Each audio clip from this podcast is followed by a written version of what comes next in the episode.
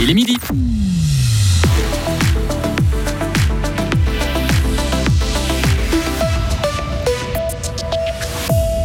Mathilde Gremaud sur le toit du monde, la gruyérienne décroche l'or aux mondiaux de slopestyle.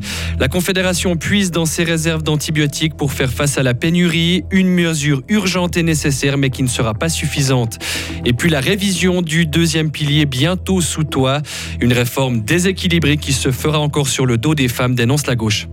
Météo de demain à dimanche, température fraîche avec des grisailles matinales, sinon temps assez ensoleillé. Mehdi Piquant, bonjour. Bonjour à toutes et à tous. Mathilde Gremaud a décroché son premier titre de championne du monde. Ce matin en Géorgie, la gruyérienne de 23 ans a triomphé en slopestyle. Son premier run, qui lui a valu un total de 87-95 points, a suffi à lui offrir la victoire. Elle s'est imposée devant la Canadienne Megan Holdam, deuxième, et la Norvégienne Johan Kili, troisième. La Genevoise Sarah Euflin, quant à elle, a terminé au pied du podium. Toujours sur les pistes, les vacances de carnaval, c'est fini dans le canton de Fribourg, mais il est toujours possible de skier dans la région. Malgré l'absence de chute de neige depuis des semaines, quelques stations ont encore une partie de leur domaine ouvert. C'est le cas de la Béra, par exemple, grâce à ses canons à neige. Charmey aussi peut ouvrir une partie de son domaine skiable grâce à sa Snow Factory, sa fabrique à neige.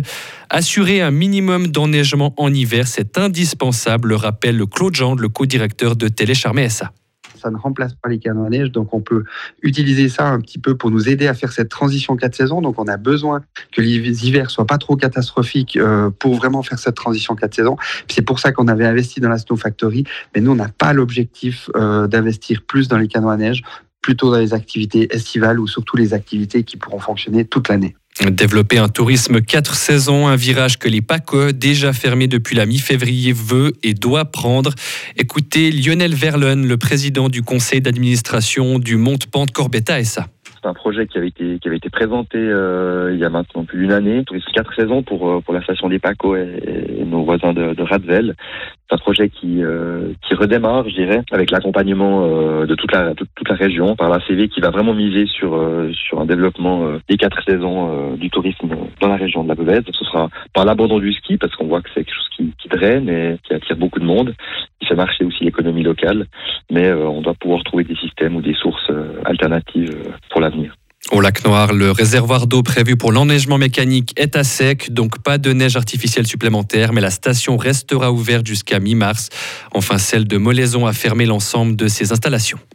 La voiture reste reine dans le canton de Fribourg. 7 personnes sur 10 l'utilisent chaque jour pour se rendre au travail. Ça représente 130 000 fribourgeois quotidiennement sur les routes. C'est ce que montrent les derniers chiffres publiés par l'Office fédéral de la statistique. Notre canton est le troisième plus mauvais élève en la matière en Suisse après Appenzell, Rhône intérieur et Nidwald. Vous l'avez peut-être expérimenté en allant à la pharmacie. Il manque le médicament que l'on vous a prescrit. Ibuprofène, paracétamol ou encore amoxicilline. La pénurie touche plus plusieurs substances en ce moment. Pour remédier partiellement à cette situation, la Confédération va libérer dès demain ses réserves obligatoires pour les antibiotiques oraux. Un pas dans la bonne direction, mais qui ne va pas résoudre le problème de fond, estime Sophie Maillard, la pharmacienne cantonale fribourgeoise ça met pas fin à la pénurie. La pénurie, elle est au niveau mondial. Il y a des tensions euh, vraiment dans tous les pays. Donc, libérer les réserves obligatoires, ça détend un peu le système, ça permet d'assurer un approvisionnement suffisant mais c'est de courte durée et il faut vraiment que la production reprenne pour qu'on soit sûr d'avoir euh, les quantités adéquates pour vraiment bien traiter toute la population comme on le souhaite et comme on l'a fait jusqu'à présent. On doit utiliser euh, ce qu'on a à disposition et on travaille avec les professionnels de santé pour que et les prescriptions de médicaments et les remises de médicaments se fassent au mieux pour être sûr que les patients reçoivent le traitement adéquat. À noter que les pénuries de médicaments existent depuis plus de 20 ans maintenant, sauf qu'auparavant elles ne concernaient qu'une substance de temps en temps. En Suisse toujours, la réforme du deuxième pilier est à bout touchant. Le Conseil national a suivi dans les grandes lignes ce matin le Conseil des États. Le taux de conversion va passer de 6,8 à 6 Les rentes vont donc mécaniquement baisser, mais les assurés cotiseront sur une plus grande partie de leur salaire. Au final, environ la moitié de la génération transitoire touchera des compensations, insuffisant pour le conseiller national socialiste vaudois Pierre-Yves Maillard. Maintenant, c'est complètement déséquilibré, les promesses sont pas tenues, les femmes auront que les yeux pour pleurer à la fin, comme d'habitude, parce que les promesses qui leur ont été faites ne seront pas tenues. Les bas salaires payeront très cher pour des garanties de rente absolument incertaines, et tout ça coûtera environ, encore une fois, 3 milliards de francs au peuple suisse, soit aux employeurs, soit aux employés. Donc vraiment, euh, on voit aucune raison de voter un tel paquet. La droite estime que le projet actuel est équilibré et propose des améliorations. Elle ne voit pas pourquoi elle aurait dû suivre le compromis des partenaires sociaux. Écoutez la conseillère nationale UDC, Céline Amaudru. C'est pas la question de savoir si le Parlement devait accepter un projet qui a été fait par les partenaires sociaux et le Conseil fédéral. Nous avions une base de travail, nous en avons tenu compte, mais après, il est quand même du rôle des élus de prendre leurs responsabilités et d'arriver avec un projet qui nous semble meilleur. Nous avons entendu euh, la gauche s'offusquer de ne pas avoir repris euh, le texte comme il était présenté, mais dans ce cas, ça veut dire que le Parlement ne servirait à rien.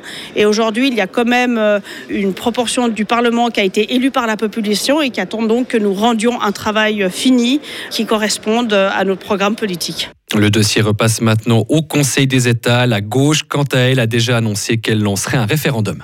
Toujours sous la coupole fédérale, les serviettes hygiéniques ou les tampons seront moins taxés. Après le national, le Conseil des États a accepté ce matin de soutenir un abaissement du taux de TVA de 7,7 à 2,5% pour les produits d'hygiène menstruelle. Cette mesure a été votée à une très large majorité. La réforme avait pourtant été très discutée au sein du Conseil national avec notamment l'opposition de l'UDC et d'une partie du PLR. Enfin, en France, démission de Noël Legret, l'actuel président de la Fédération française de football, quitte ses fonctions. Il l'a annoncé ce matin. Après 11 ans de mandat à la tête du football français, le dirigeant de 81 ans a décidé de passer la main après plusieurs mois de turbulence. Des mois de turbulence marqués notamment par des accusations de harcèlement ou encore plusieurs dérapages verbaux. Retrouvez toute l'info sur frappe et frappe.ch.